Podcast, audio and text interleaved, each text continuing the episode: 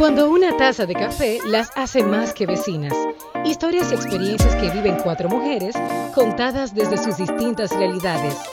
Wendy Tactur, la fotógrafa, Carmen de Veras, la productora, Mariel Valdés, la escritora y Francia Céspedes, la coach. Ellas son las vecinas. ¡Vecinas! Vecina. Carmen está comprometida con quedarse atrás. Eh, sí, porque Eh, últimamente ella ha hecho lo ese es mi, mismo. ese es mi, mi trademark. Ah, me lo lo va a sé. quitar ahora. Disculpa. No, no te lo vamos a quitar, mi amor.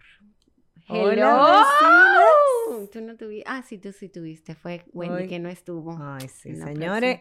Hay que decir que la WEN está comprometida, mi amor, recibiendo Ay, sí. respiro por un tubo y siete llaves. es. Óyeme, pero mucha gente preñada y qué, ¿eh? Ay, pero qué bueno para que Sí. nuestra querida WEN produzca y haga tantas cosas especiales desde su cámara. Así que es. la Sí, vamos- pero te vamos a extrañar esta vez muchacho, también. Muchacho.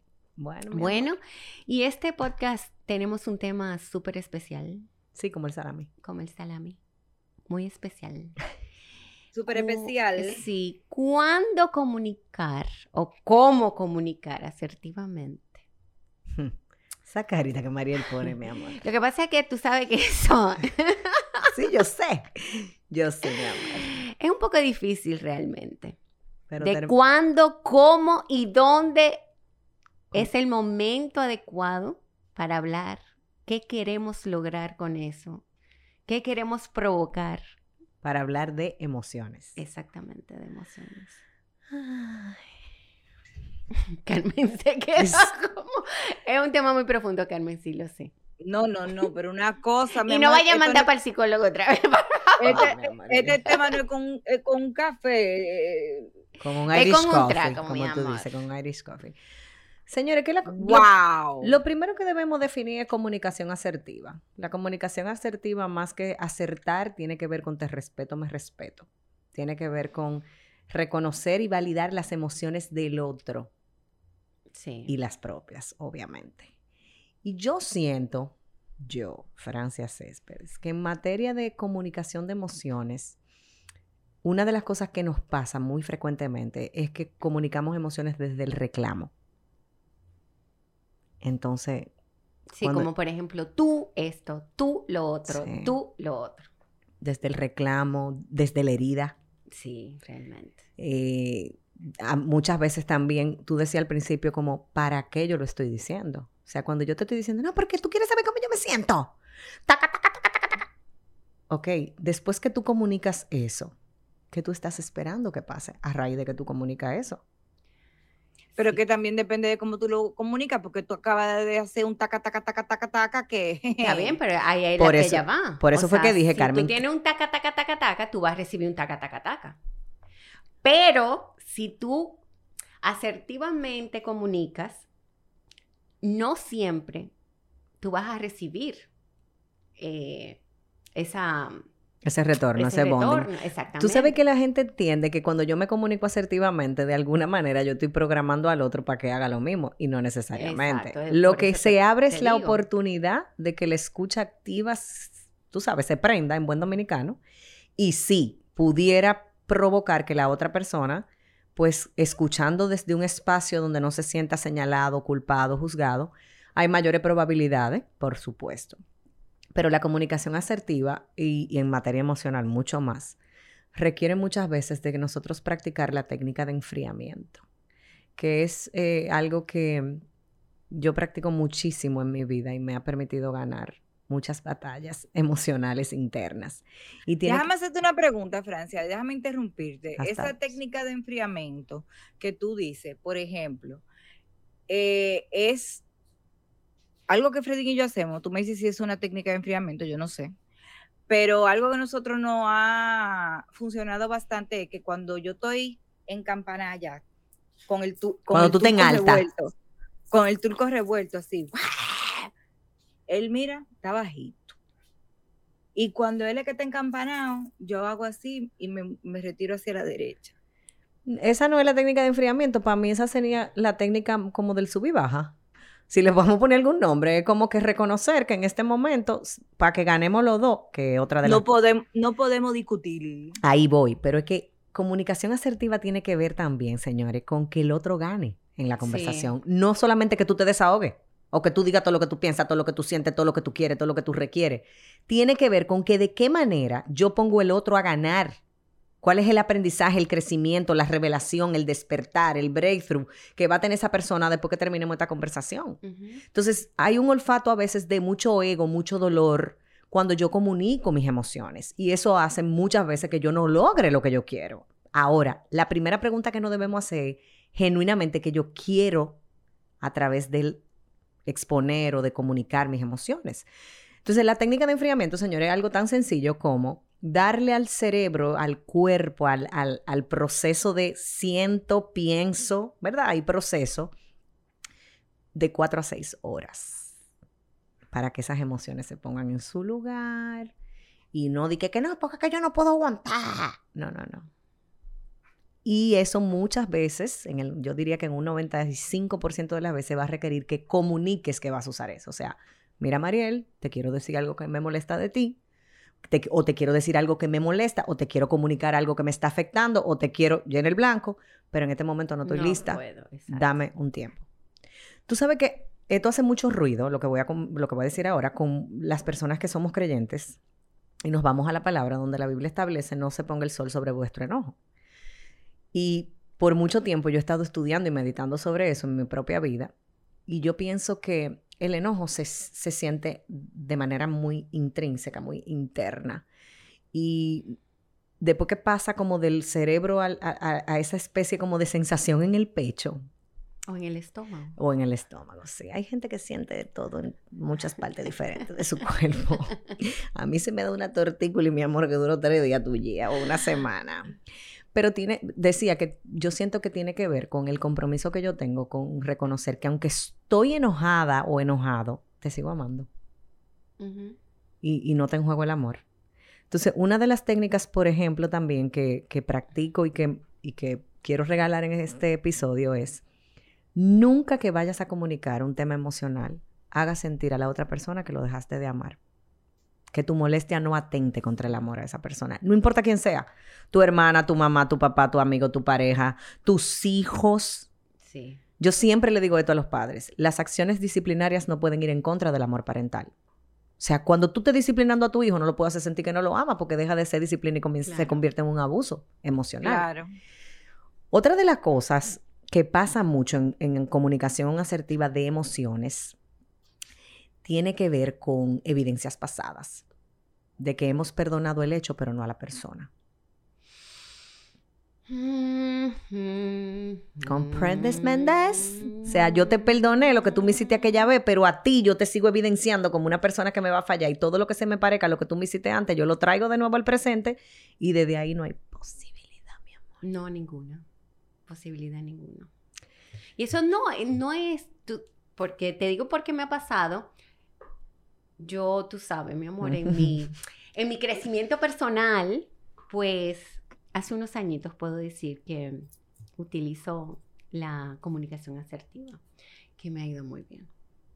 eso no es todo el mundo que tiene la inteligencia emocional para manejar. Bueno, mi amor, por eso te digo, o sea, eso es trabajado. Entonces, eh, muchas veces por eso digo que tú vas con toda la intención y no siempre eh, el retorno. El retorno es igual. Pero como tenemos la madurez emocional, vamos a decirlo así, pues yo simplemente escucho. Porque ya yo sé que esa persona no escuchó absolutamente nada de lo que yo dije. Entonces, obviamente, no voy a caer en ese juego. Simplemente escucho, escucho, escucho y le digo, bueno, yo sé que todo lo que yo te diga en este momento no va a ser... Va a ser usado en mi contra. Exacto. Entonces, cuando tú dices de que... De que... Ay, se me fue. Eh, que de todo, mi amor. Lo que estaba diciendo, dentro de todas las cosas que dije, tiene que ver con que no hacer sentir al, al ah, otro. Al otro no amado y no... Eh, exacto. Y cuando sale la ira y hablamos desde el enojo y ha pasado, por ejemplo, con los hijos, que obviamente cuando tú quieres ser asertiva, eh, pues ellos no... Te descubren pareciéndote a tu mamá. no. Tú quieres ser asertiva y en ese momento tú te miras en un espejo y tú dices, todo lo que yo había dicho que no iba a repetir de mi mamá, No, no- aquí. eh, No, no. Sino que, por ejemplo... Sí, pero para- lo que pasa es que es difícil a veces. Sí, para los hijos, por porque más asertiva que tú quieras ser, mi amor, si ellos están, mi amor, centrados en que no, eh, no. Pero, Ay, sí. obviamente, obviamente, em, debemos aprender, como tú dices, a- aunque no vamos a, el retorno no sea lo mismo, pues tener esa inteligencia emocional de decir, bueno, ok, yo dije lo que yo quería decir, no puedo, hoy le, le contaba a Gael y le decía, mi amor, es que tú no puedes eh, controlar el hecho de cómo esa persona se va a sentir. Y n- Pero tú no puedes controlar el hecho de cómo el otro se va a sentir partiendo de que las personas hacen cosas y tú le das una interpretación y te sientes como te dé la gana. Sin embargo, cuando ya hay una relación interpersonal y tú estás comprometida, comprometido con no herir a esa persona, a pesar de que esa persona te puede haber herido a ti,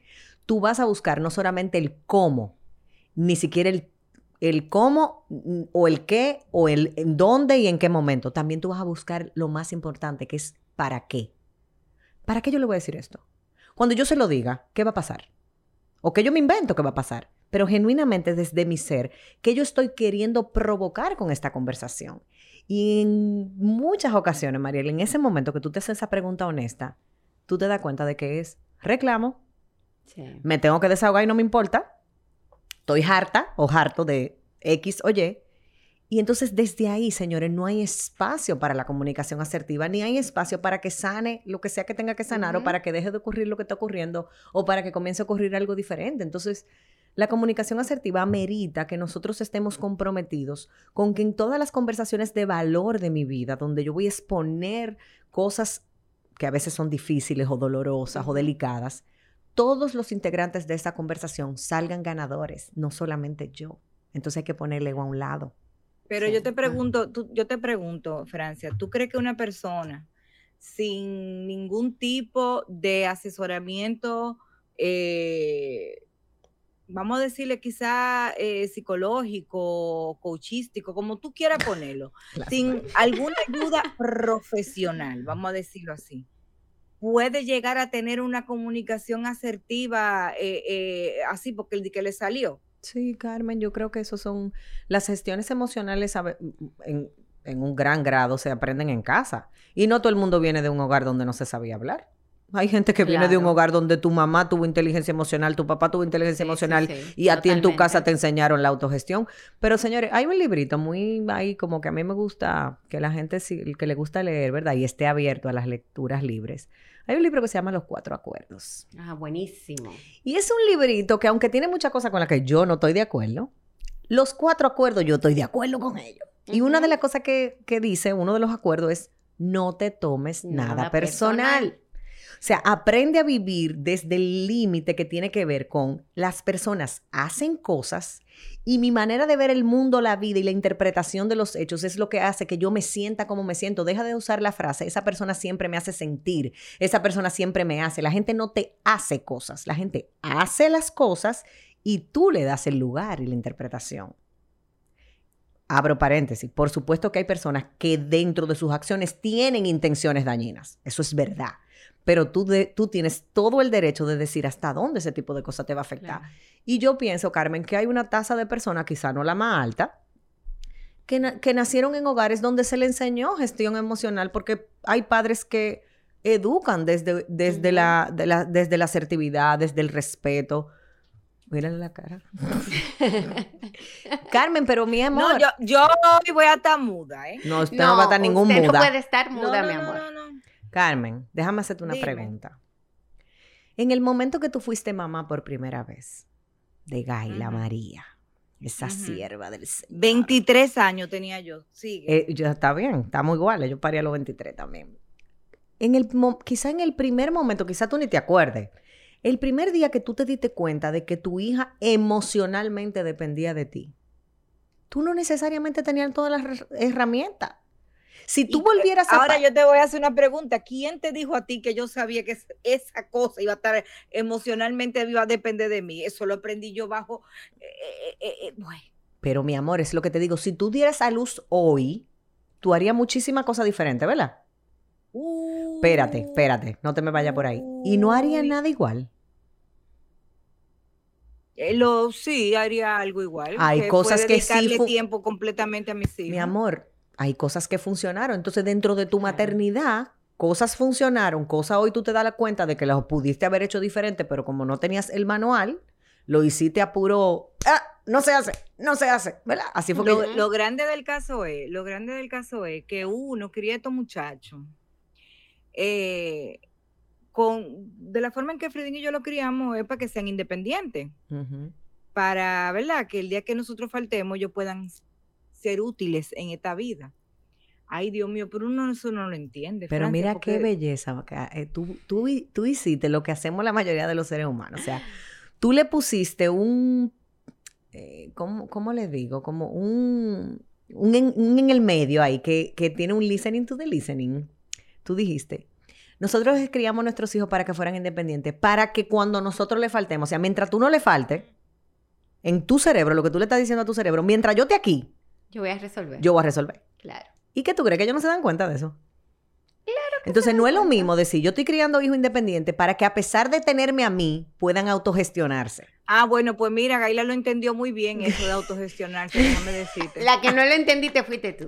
No, Exacto. yo no, yo todavía estoy, yo todavía estoy repitiendo la materia, mi amor. Señores, pero, pero ella Carmen- lo entendió Pero Carmen, perfectamente. Carmen. Carmen, Carmen, pero tú estás así porque tienes a Gaila a dos horas de distancia.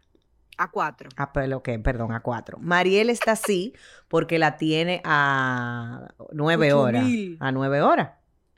sí, Estoy- pero yo no estoy como- Espérate. Y la mía que está a siete horas y viene en 20 días, yo estoy llorando todos los días, mi amor. Cada quien con su cada cual y con sus tiempos. Dos pelas. No, yo estoy feliz de lo que mi hija está viviendo, pero eso no quiere decir que mi corazón no le extrañe a cada segundo y que yo quiera saber Y va todo. a llorar ahora casi. No, William, mira Tú ves, y quieren hablar de mí. Ah. No, porque mira, si algo nos une a las vecinas, a las cuatro, si algo la gente quiere saber que ustedes son iguales, somos tres, ah, mamá, Cuatro. cuatro culecas, cuatro gallinas locas, locas con los hijos, que cualquier cosa que le pase a cualquiera de estos muchachos, todo el mundo sale huyendo y todo se pone en pausa y la vida se pone en pausa.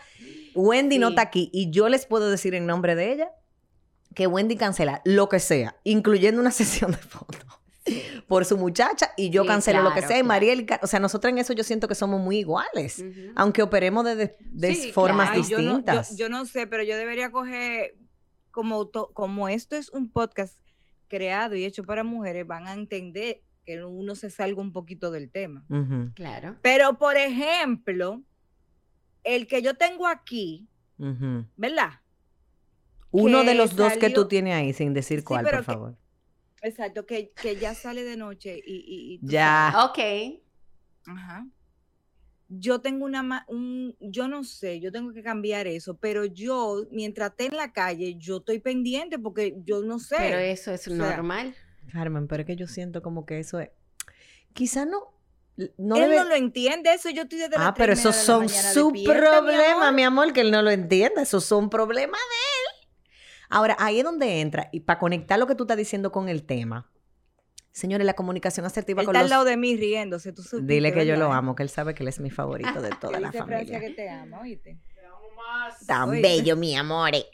Tú sabes que ahí es donde entra como la libertad que nosotros nos demos con nuestros hijos de, de reconocernos vulnerables, imperfectos y necesitar cosas. O sea, que tú le digas a tu hijo, es que, óyeme, yo, yo sé que te puede molestar y que te puede parecer un exceso, pero como tu mamá, yo necesito que tú estés comunicándote conmigo y yo te pido que como una manera de respetar mi amor, mi, mi sueño, caramba, que tú me... Entonces ahí entra como esa negociación de... Ahora te voy a decir, quizás yo hice una comunicación asertiva esta mañana, ¿eh? Ajá. Ah. Y, y te Digo, acaba de dar... mañana un día de Esta mañana no, cuando se despertó. Ajá, Yo no dije, yo no le, no les reclamé nada. ajá. Simplemente le dije, tú tienes que entender que para mí es difícil dormirme. Tú estabas a media hora de la casa, carretera, aquí no hay callecita como en República Dominicana. Sí, no era en la 27 me- con Lincoln que él estaba, ¿no?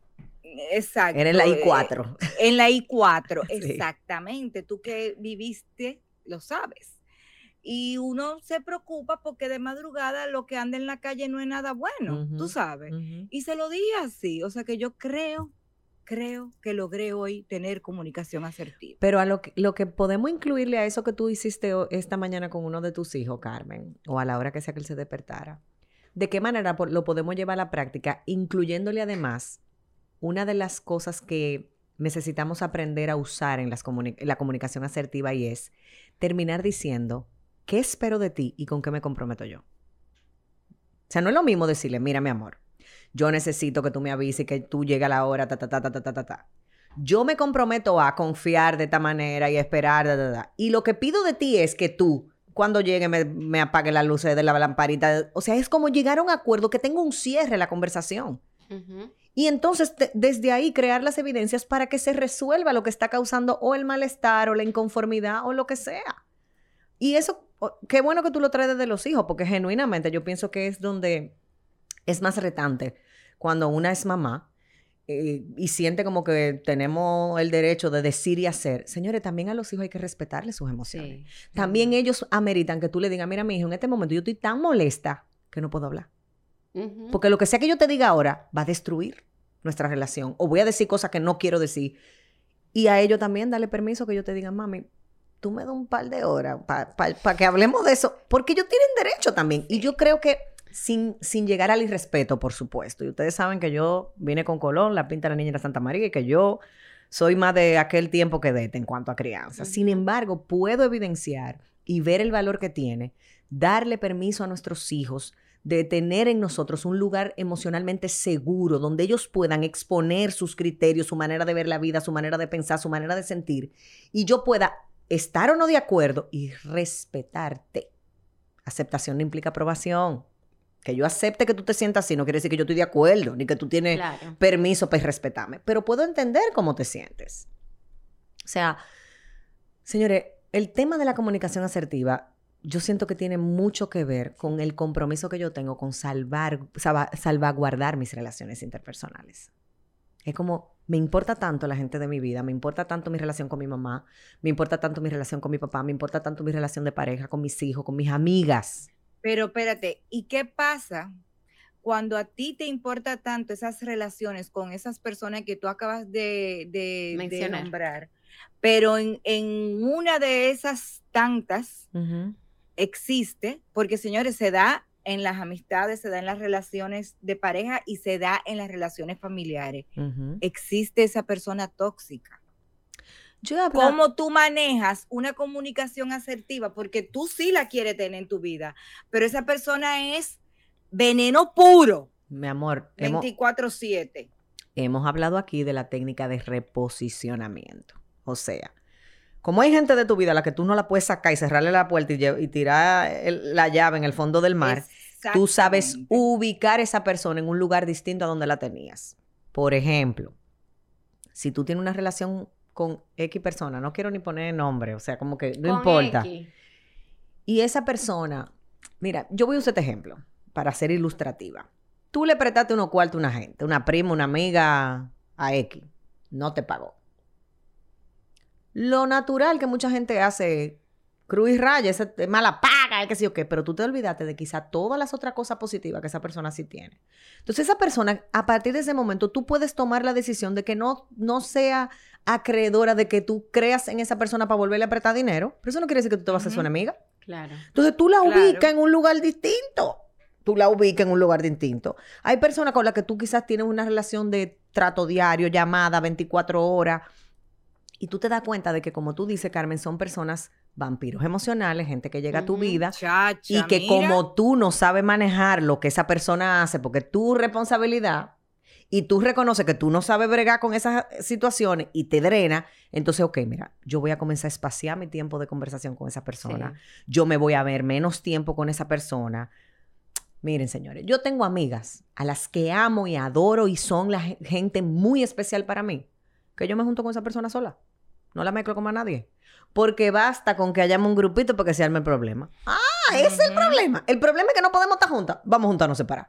Pero siguen siendo mis amadas Claro, amigas. Entonces me- me, voy a, a un café, me voy a una cervecita, me voy a una pizza, me voy a lo que sea, a la playa, con esa persona en particular, porque reconozco que lo que me genera, el malestar que me genera a mí, no lo que ella hace, sino cómo me afecta a mí eso, yo no lo quiero pagar ese precio.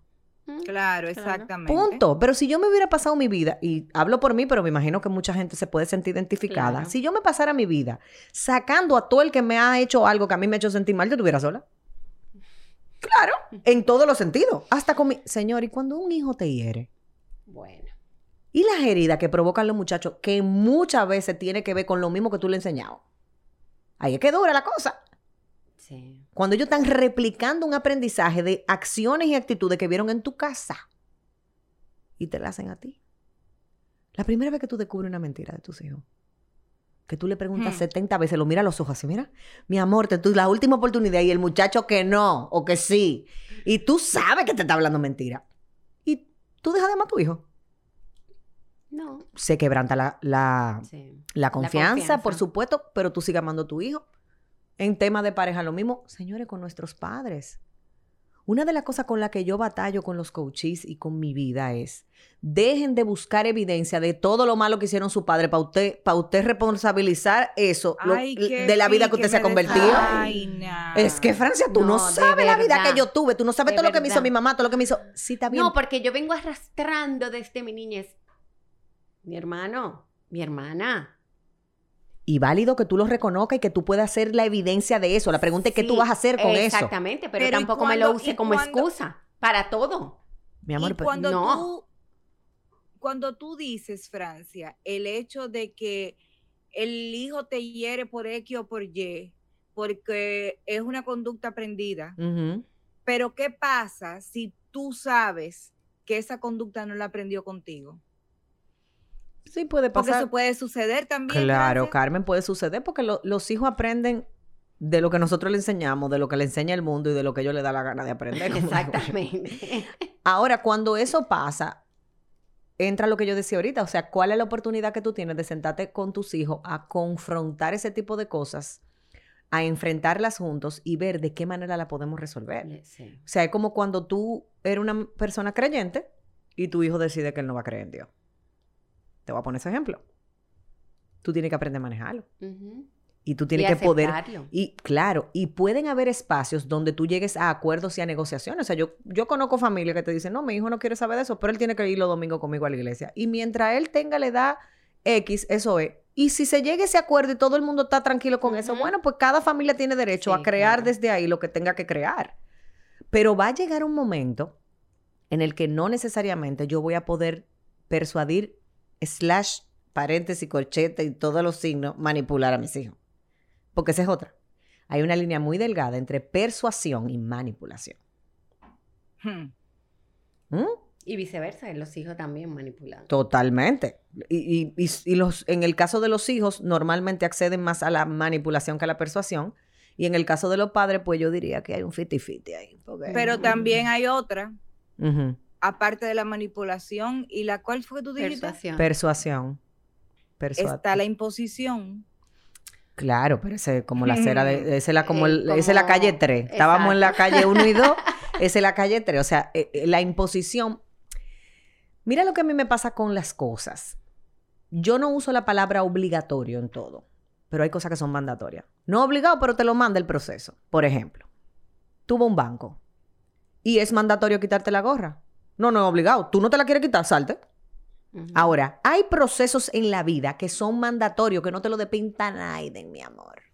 Y en los hogares hay cosas que son mandatorias. Sí. O sea, en mi casa, no es una posibilidad eh, que mis hijas en la edad que tienen beban. Eso no es una posibilidad en mi casa. Ahora, eso viene acompañado de un sistema de creencias y un cómo yo he enseñado a mis hijas qué pensar o cómo. A mí no me interesa que ellas sepan qué pensar, sino cómo pensar. Cómo meterle caco a las cosas. Mm, Te lo voy a poner de otra manera. Es muy fácil enseñar a los hijos lo bueno y lo malo. El proceso está en enseñarle entre dos cosas aparentemente buenas. Y más en el mundo que nosotros estamos viviendo Ya hoy. saben, Ay. Dios mío, no me hable de eso, que sea otro tema, por favor. Entonces, Carmen, la imposición, obviamente es un, es un tema que hay que debatir. Ahora, hay cosas que más que una imposición son acuerdos y criterios familiares que los hijos tienen que... Sí sí. La frase que, Sí que nos mudamos, que no, perdón, que nos mudamos, no, que crecimos nosotros escuchando, mientras usted vive bajo, bajo este techo, yo pague las cosas, se hacen de esta manera. Entonces, si a eso tú le quieres llamar imposición, bueno, pues sí. Pues yo impongo. Exacto. O sea, como que hay cosas en las que tú eres más flexible. Pero es que tú tienes que tenerles reglas, ah, porque Por eso también, digo. eh, Disciplina. tampoco puede ser a la intemperie, a lo loco, porque Sí, espera que al un momento. Sí, pero es verdad, o sea, tú me entiendes, hay que tener sus reglas. Claro, hay hogares que no la tienen, May, o sea, y ok, yo respeto eso, pero ese amiguito o esa amiguita no me gusta, porque, ¿verdad? Tenemos diferentes tipos de creencias y de formas de educar. Ay, mi amor, es, Y entonces, verdadero tema de nunca acabar. Ya No, y que lamentablemente, señores, la realidad es que una naranja podrida en un saco de naranja buena La pudre. eh, la pudre. claro. Por lo menos el sabor, ese jugo no va a saber bueno, olvídate. Ay, mi amor, cuando te hacen una limonada y se coló un limón maduro, eso sabe más malo. Eh, eh, es lo mismo. ¿No te ha pasado? Sí. Que tú dices, "Mm, aquí había un limón que no iba. Bueno, señores, vamos a ir recogiendo esto. Vamos a ir recogiendo este reguero y vamos a mencionar algunos puntos importantes que yo pienso que podemos rescatar de este episodio. Primero, evidencia para qué tú quieres comunicar lo que vas a comunicar. ¿Qué tú quieres lograr? Segundo, pregúntate qué va a ganar el otro también. Tú vas a ganar desahogarte, el otro que va a ganar.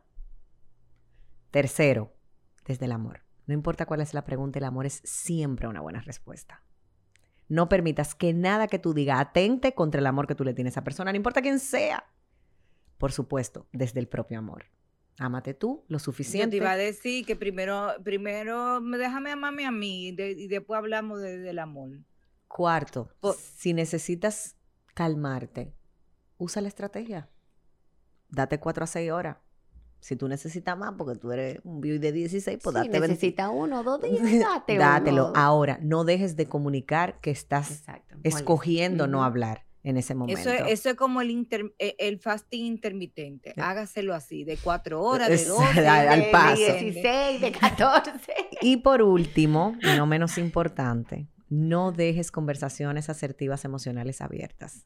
Llega a un punto donde tú le digas a esa persona cuál es tu expectativa a partir de esta conversación, qué esperas recibir, qué esperas que pase y donde tú no te vayas de esa conversación sin decir en qué pueden contar contigo, que tú te comprometes o a ver diferente o a preguntar diferente o a ser diferente o a sentir diferente. Yo pienso que con esos punticos podemos comenzar a manejar comunicaciones asertivas que nos permitan tener grandes momentos de valor. Recuerden, señores, que la vida se trata de compartirla. Y compartir mi vida con alguien requiere que yo sepa que entrar al corazón de alguien es entrar a un, cora- a un lugar sagrado y es bueno quitarse los zapatos. Así que deja Epa. fuera, deja fuera todo eso que no está funcionando y comienza a crear conversaciones de valor desde el te respeto y me respeto y por eso nos amo a ambos. Así que, Nada más nada que decir. Bueno, Señores, no, espérense, espérense. Tienen que, espérense. Pero que ustedes van muy rápido.